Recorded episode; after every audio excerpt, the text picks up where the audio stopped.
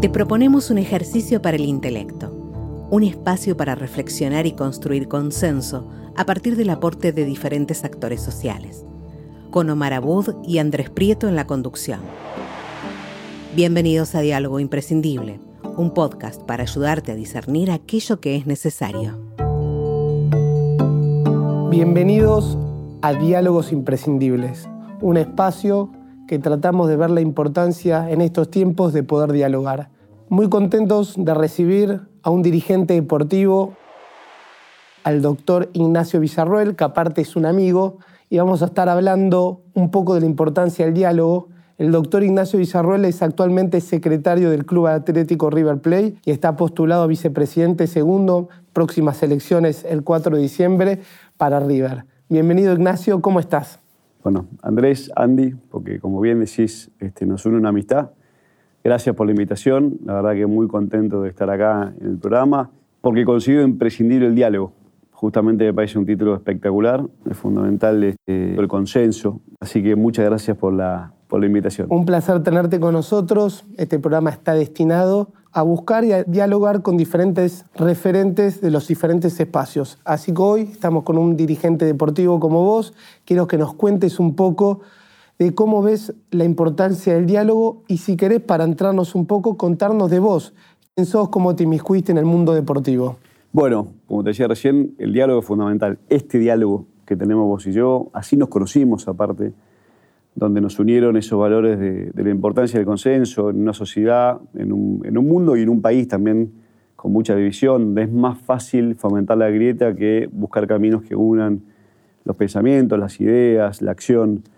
Eh, así que todo lo que, lo que sea y lo que sirva para eso, y yo sé que vos sos un comprometido con esa causa, ahí estaremos, ahí estaré para colaborar.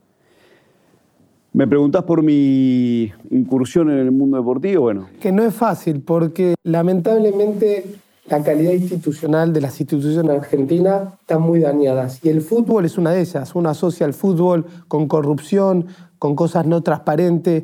Vos te involucraste en el fútbol sabiendo esto, o sea, ¿cómo es tu, ¿Cómo fue tus primeros pasos para meterte en un espacio donde está mal visto, lamentablemente, como es el deporte y el fútbol? Sí, eh, digamos, no es una excepción a la regla general que, como bien decís, eh, reina en Argentina, donde todo lo, que tiene que ver con lo público, público, lo, lo, masivo está mal visto muchas veces.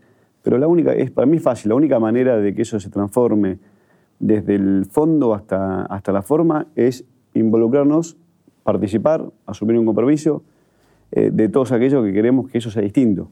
¿no? Tuve un compromiso previo en la política. Bueno, por supuesto fui desde, la cuna, eh, fanático hincha de River, desde muy chiquito, toda mi vida, mi adolescencia, mi no adolescencia. Hoy tengo cinco hijos y, he transmitido eso, ese amor por por la banda roja este, gracias a Dios, y bueno, es una cosa muy linda que sentimos los hinchas de River y todo aquel que ama el fútbol o algún deporte, ¿no? Y siempre tuve la, inquietud, la, idea de involucrarme en el, club, en River, con este objetivo, desde mi lugar, desde lo que yo puedo aportar para la transformación de, de algo que quiero tanto como es River. Allá por el 2011 cuando las horas de River no eran las mejores desde el punto de vista deportivo, desde el punto de vista institucional, con un grupo de amigos, eh, encabezado primero por Santiago Poblet, eh, se armó una mesa de, trabajo de, toda gente, la mayoría estábamos afuera del club, liderada por Jorge Brito, y empezamos a plantearnos la idea de, bueno, che, dejemos de ser opinólogos, porque es muy fácil ser opinólogo. Involucrémonos. Involucrémonos, participemos, comprometamos. Y armamos una agrupación, que es una agrupación que nos llena de orgullo, que es Soy de River. Eh, empezamos a trabajar. Y nos acercamos con diálogo, con diálogo, con diálogo a Matías Patanián, a Andrés Balota. Ya en el 2013, año de elecciones, a Rodolfo Donofrio. Se terminó conformando una lista eh, donde la encabezaba eh, Rodolfo, la vicepresidente primero era Jorge Brito y el segundo era Matías Patanián.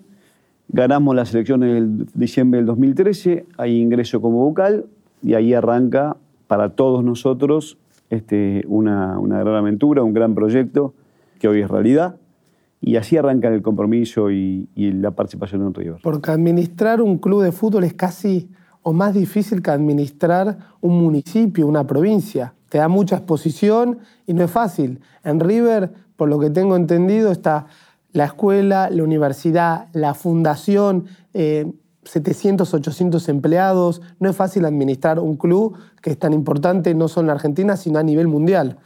Así es. Entonces, sin diálogo y sin consensos, sin la construcción, es muy difícil. Es muy difícil. Un club, como todo club de, fútbol, un club muy transversal, donde hay distintas ideas, ideologías, eh, situaciones económicas, eh, objetivos, sueños, deseos. Digamos. No, no, nos une a todos el amor por la camiseta y nos une a todos el amor por el club. Me tocó dar muchas charlas sobre River y la verdad que cuando uno cuenta lo que es River, esto que contás vos, 700 empleados, una universidad, un nivel terciario, secundaria, primaria, guardería, por supuesto que el fútbol, con lo que implica el fútbol en esta sociedad, pero además del fútbol, muchísimas actividades deportivas federadas y no federadas, una actividad cultural muy fuerte, una actividad social muy fuerte a través de la fundación, una exposición gigantesca y donde encima hay una variable que no existe en una gobernación, en tendencia, que es el éxito deportivo. La pelota que pega el palo y entra, la pelota que pega y no entra. Nosotros estamos convencidos que es más fácil que la pelota entre, o, por lo menos hay mayor contexto favorable para que entre si se hacen las cosas bien, desde el punto de vista institucional, desde el punto de vista económico. Pero es un desafío muy grande. Es un desafío muy grande porque. Sí, no es fácil. Domingo domingo se juega, se juega esa historia, ¿no? Hablando un poco del ADN argentino, el fútbol, los amigos y los valores, voy a citar a un líder mundial, nuestro querido Papa Francisco, y el Papa habla que el todo es superior a las partes. En la Argentina, ¿hay partes que se sienten superiores al todo? ¿Qué pensás? Primero, te confieso y me confieso un admirador de, Francisco. ¿no? Yo creo lamentablemente que sí, que hay partes que se consideran superiores al todo en Argentina. Creo que, que no obstante eso, tengo mucha ilusión de que eso lo podamos transformar y cambiar, que generemos un ordenamiento donde todos privilegiemos al, al, todo sobre la parte. Digamos, no hay eh, ejemplo en el mundo que haya triunfado como a nivel social o a nivel que vos quieras, donde el todo no es mayor que la parte. Y cuando ponemos a la parte por encima del todo, estamos complicados, estamos complicados. Pero veo por los cambios generacionales, por el mundo de hoy, por la cantidad de información, veo mucha gente, mucha, muchas ganas de que, ese, de que ese todo sea superior a las partes. Así que me ilusiona mucho eso. Bueno, la esperanza nunca se pierde. No, no, sin duda, sin duda. Cuando se habla de diálogo, ¿estamos planteando un ejercicio real o simplemente es un enunciado de corrección política? Hay pruebas de que en algunos casos es solo un enunciado y que hablar del diálogo queda bien, pero lo que queda bien es hacerlo, ejecutarlo, accionarlo. O sea, el diálogo es fundamental y cuando hablemos de diálogo, cuando hablemos de consenso, ejecutémoslo. No es fácil, no es sencillo. Por supuesto que no es fácil escuchar a la otra parte. Uno yo te iba a y me decía, uno tiene el opinólogo adentro, donde mientras el otro habla ya está opinando sobre lo que está diciendo, sin escuchar. Hay que escuchar. El primer acto es escuchar, tratar de entender, de contextualizar por qué está diciendo lo que dice. Ahí arranca el diálogo y ahí arranca el consenso, pero escuchando. Yo creo que el diálogo tiene que ser real y implica un montón de cosas. Real y necesario. Lamentablemente, en la Argentina de hoy en día muchas veces y cuando nos lastima un montón ver esta grieta, esta rivalidad que traspolándola al fútbol parece un River Boca y nos hace muy mal. Tenemos que realmente ir al camino de los consensos, del diálogo que construyen para sacar a la Argentina un país mejor. Tenemos un potencial extraordinario. Andy, mira, eh, me dijiste eh, River Boca y por supuesto que nosotros como hincha de River le queremos ganar a Boca siempre y por supuesto que los hinchas de Boca le quieren ganar a River siempre. ¿Está? En la cancha, en un campeonato, en un partido. Por supuesto que nosotros como dirigentes de River le queremos ganar siempre a lo de Boca y lo de Boca nos quiere ganar siempre a nosotros. Eso nunca va a cambiar. Eso nunca va a cambiar y, y está bien, porque es, digamos, así es el deporte, así la exigencia. Así la competencia. Y así la competencia, y hacia ahí tenemos que ir. Ahora, termina el partido y nosotros con los directivos de Boca nos juntamos a comer, a hablar, a consensuar con los de Boca, con los de Racing, con los de Independiente, con los de San Lorenzo, con los de Huracán, con los de, con de Central, los de Estudiantes, Gimnasia, con los de Banfield, con los que fueran. Digamos, en el fútbol es, una gran muestra de esto. Por supuesto que es una competencia donde todos trabajamos para ganar al otro. Pero después, en el nivel institucional, el diálogo es fundamental. La transformación del fútbol es fundamental. Porque aparte el fútbol es único, es un emblema en Argentina. Es un gran ejemplo que si logramos generar ese diálogo, esa transformación en el fútbol argentina, tiene mucho impacto después a nivel social y a nivel país. Totalmente. Lo vimos hace poco, que vos fuiste partícipe ese encuentro que realizamos con el diálogo interreligioso en River y en Boca también, donde vos con el presidente de River recibieron Omar Abud, recibieron al padre Guillermo Marcó y al rabino Danny Goldman, donde se planteó la importancia que con diferentes clubes a veces con temas que están vinculados a la violencia, a, cuestiones que hacen mal a la sociedad, poderlo traspolarlo y llevarlo al deporte. El deporte muchas veces es ejemplo y llega a lugares que no llegan otros espacios. A barrios vulnerables eh, llega el fútbol. Entonces, creo que es importante que desde el fútbol, que desde el deporte y con sus valores, podamos transmitir también el valor del diálogo. El diálogo es una herramienta de transformación social extraordinaria. Absolutamente no hay mejor vocero social que el fútbol, que los jugadores de fútbol y que los técnicos de fútbol. No hay. Lo hemos visto, está visto. Vos podés entrar. El fútbol une a los lugares o bolsillos que más tienen con los hogares donde más se necesita. Y el amor por la camiseta es el mismo, en un lugar como el otro. Los contextos son distintos. Sí, vas a la cancha y puedes tener a un chico de situación de vulnerabilidad al lado de un tipo, un empresario, y los dos abrazan con el gol. No hay distinción, no, hay, discriminación, nada. No hay lugar más emblemático para eso, más transversal y más, más, este, más ejemplo que una tribuna en una cancha de fútbol. Por esto que decís vos. Con lo cual el fútbol es clave para eso. Es clave. Es fundamental. Y es clave que esa transformación, el fútbol acompañe esa transformación como vocero que es, porque el impacto que tiene en toda la sociedad es gigantesco. Hablando un poco de actualidad, de la globalización, de este mundo que va cambiando constantemente, McLuhan hablaba de una aldea social global, donde estamos todos intercomunicados. ¿Cuál es tu opinión sobre los medios de comunicación, las redes sociales en referencia a la verdad? Vivimos con información constante.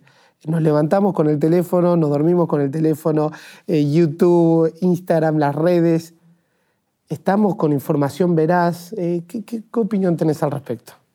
Em, es un gran tema.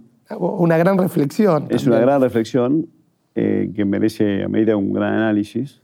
Nadie duda de, lo importante, lo espectacular, lo que acerca eh, esta explosión de comunicación y a través de las redes sociales o los medios masivos de comunicación. De eso no hay duda. Y, y que tenemos que seguir eh, profundizándolo y mejorándolo. Pero ahí aparece una palabrita que acabas de decir vos que para mí es muy importante y que a veces en esa explosión nos olvidamos un poquito que es la verdad. Hay que tener cuidado, hay que ser responsable. Digamos, todo esto es espectacular si lo manejamos y lo administramos con responsabilidad. Porque la verdad, o, o la verdad real, material, muchas veces se tergiversa en esta necesidad constante y permanente de información. Totalmente. ¿Y cuánto daño se hace cuando...? Con un daño gigantesco desde todo punto de vista. Desde todo punto de vista. Gigantesco, ¿eh? A seres humanos, a personas, o a instituciones, o a organizaciones. Entonces, esta, esta vocación o esta actitud constante y permanente a la información, que es sanísima y es espectacular, lo quiero subrayar, la tenemos que manejar con mucha responsabilidad, como todo. Como todas esas cosas masivas y grandes, hay que subrayarlas, sostenerlas y amplificarlas, pero siempre con responsabilidad. Porque el daño que provocan, cuando es mal manejado, es muy grande. Totalmente. Tiene beneficios, gente, estamos comunicados con diferentes lugares del mundo, acceso a la información. Antes eh, tal vez tenías que uno recurrir a una biblioteca, un libro para informarse. Hoy en día tocas el teléfono y sabes lo que sea la capital de cualquier país, la población pero también como en esta reflexión es difícil porque el daño que se puede generar lo peligroso, también un montón de cuestiones adversas que para la salud mental Estamos en esto de estar contaminados constantemente y a veces parecemos zombies caminando, ¿no? Cada cuánto chequeas, antes vos leías el diario a la mañana, el diario impreso, y veías el noticiero de las 8 de la noche y, y no había mucho más, ¿no? Este, Totalmente. no, no había ni siquiera televisión a la mañana. Hoy ya se nos... eh, Hoy cada cuánto estás chequeando eh, en el teléfono, actualizando Las noticias el medio que constantemente. fuera, las redes sociales que fueran, eh, tenés canales de noticias que transmiten las 24 horas, canales de deporte que transmiten las 24 horas. Entonces, lo que digo es, de vuelta, con responsabilidad, simple, ¿eh? con responsabilidad. Hablando un poco de la pandemia que todavía estamos tratando de salir, el año pasado fue realmente muy duro, máxime la situación de las muertes que ocurrió en Argentina y en el mundo. ¿Qué cambios atravesaste vos en lo personal, en lo profesional, en lo deportivo? El fútbol estuvo por pandemia, lógicamente, espectáculo público, suspendido, sin hinchas, tema de las burbujas, los contagios. ¿Cómo se vio desde el- lo deportivo el tema de la pandemia? Primero de lo personal, te bueno, lo que nos pasó a todos, ¿no? Increíble. Todavía cuesta entender, todavía cuesta asimilar que lo que pasó y lo que todavía aún de alguna manera continúa pasando realmente ocurrió, porque parece una película de ciencia ficción, ¿no? Sí, realmente era el libro de ciencia ficción con Sí, buscar agua, todo, las reservas para estar encerrados. un delirio. Pero pasó. Pasó y ocurrió y es un dato de la realidad.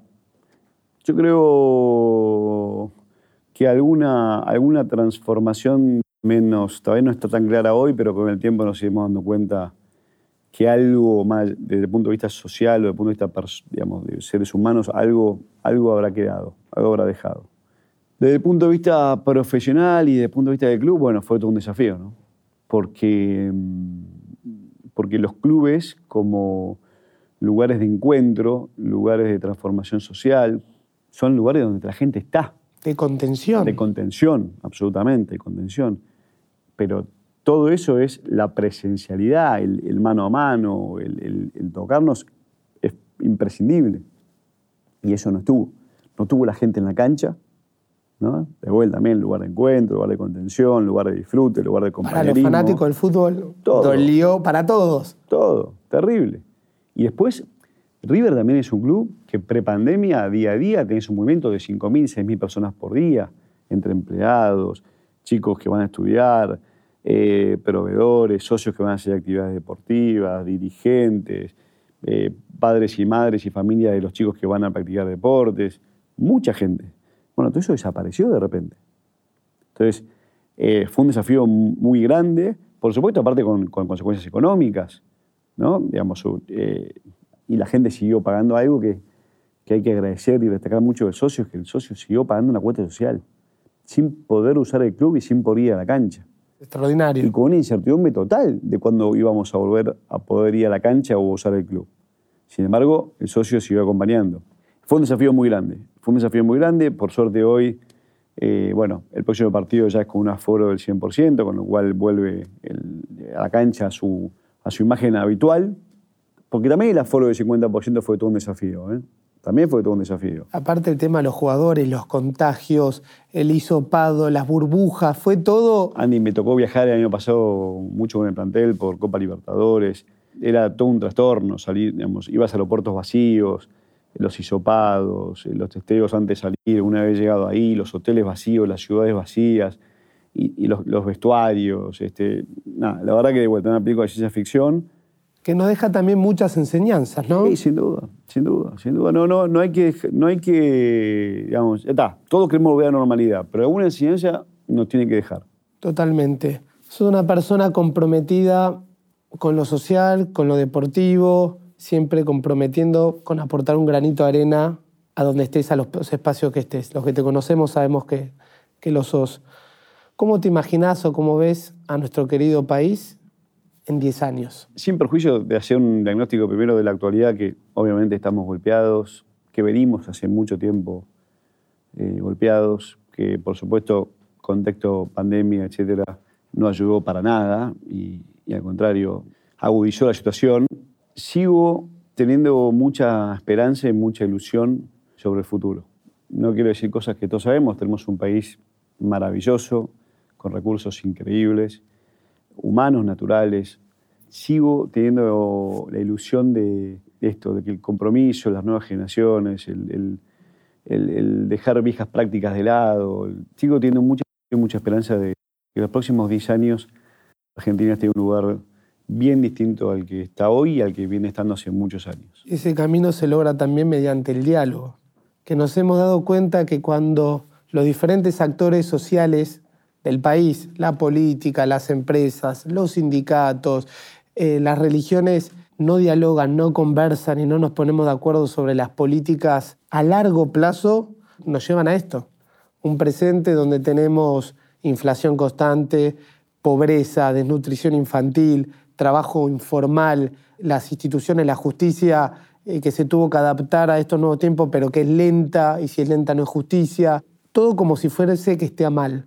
Entonces creo que somos nosotros los que nos comprometemos y nuevas generaciones, la que debemos llevar a un país que siga siendo, como lo fue en su momento, una potencia mundial. Pero tenemos que elegir, de vuelta, el camino de la verdad, el diálogo, el camino de la institucionalidad, ¿no? Digamos, es fácil. Elegimos, si queremos elegir, si queremos ser un país dentro de 10 años distinto al que somos hoy, elijamos los caminos que nos lleven a eso. Sí, y, fundamentalmente también fortalecer las calidades institucionales, ¿no? Sí, es, fundamental. Y el trabajo que estás haciendo y que se está haciendo, por, lo menos en River, en fortalecer la, institucionalidad del deporte, es fundamental. Sí, es fundamental. Yo creo que una de las cosas más importantes que yo personalmente rescato y escojo de los últimos ocho años de River, independientemente, por supuesto, de las Copas Libertadores, las Copas Argentinas, las Recopas, las Recopas Sudamericanas, o sea, del éxito deportivo es el fortalecimiento institucional. Hoy, quienes somos parte de River, dirigentes, socios, empleados, deportistas, saben para dónde va River. Saben cuáles son los valores que identifican a River. O sea, se va, e, ese es el camino que te digo, se va por acá.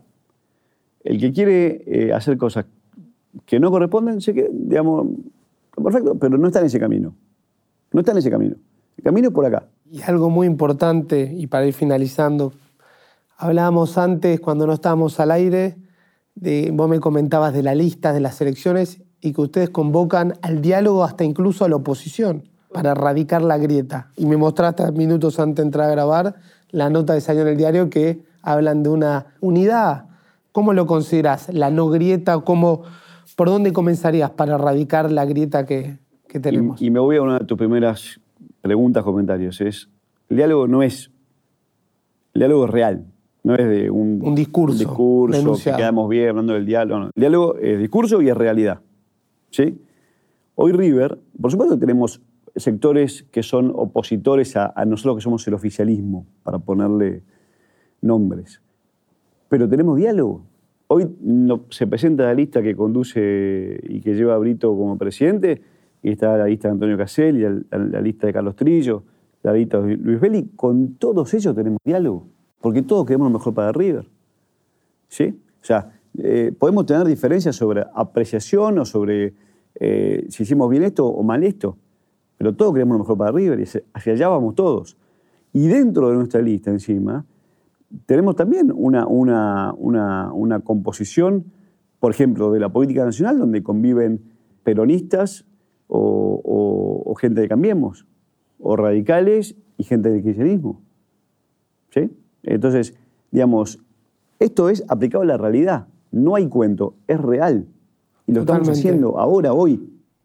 Que es fundamental a veces no llevar a los extremos y, y la política partidaria sino dejar de lado un poco ese fanatismo para generar esos consensos que es elementales, ¿no? Es de vuelta, es el Papa Francisco, es el todo superior a las partes. Tiene varias frases, Francisco, extraordinarias, que nos invita a reflexionar en esta cultura del encuentro, en las encíclicas que fue sacando, eh, Laudato Si, Fratelli Tutti, que nos habla de un mundo más fraterno, donde debemos derribar los muros y construir puentes.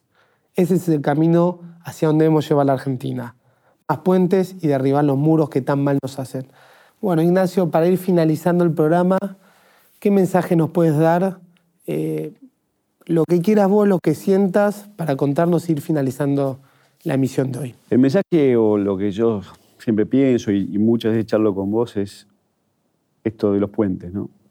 Construyamos puentes, construyamos diálogo, busquemos puntos en los que estamos de acuerdo y dejemos por un los puntos en los que no estamos de acuerdo. Porque nadie está de acuerdo en todo todo el tiempo. Y es, es parte de la realidad. Ahora, es una cuestión muy concreta. Seguramente tengamos en la sociedad muchísimos puntos en común que en desacuerdo. Busquemos esos puntos, hagámonos fuertes en esos puntos, trabajemos esos puntos, desarrollémoslos. O sea, generemos un lugar de convivencia mucho más pacífico, ameno y eficiente también del que tenemos. Así que yo estoy muy orgulloso porque pertenezco a una institución muy grande que es River, donde eso se lleva a la práctica, donde eso es real, donde no hay discurso, es realidad. Así que eso, busquemos consenso y si me permitís, obviamente para los socios de River que ven tu programa, este, que participen en, en, las elecciones que tenemos en el club, que es un parte del compromiso cívico de todos los socios. Y agradecerte mucho por esta invitación. Siempre es muy interesante charlar con vos. Un placer. Agradecemos la presencia del doctor Ignacio Villarruel, secretario actual de River y postulado para ser vicepresidente segundo del club. En este programa que hablamos sobre la importancia de las calidades institucionales y del diálogo imprescindible. Hasta la próxima.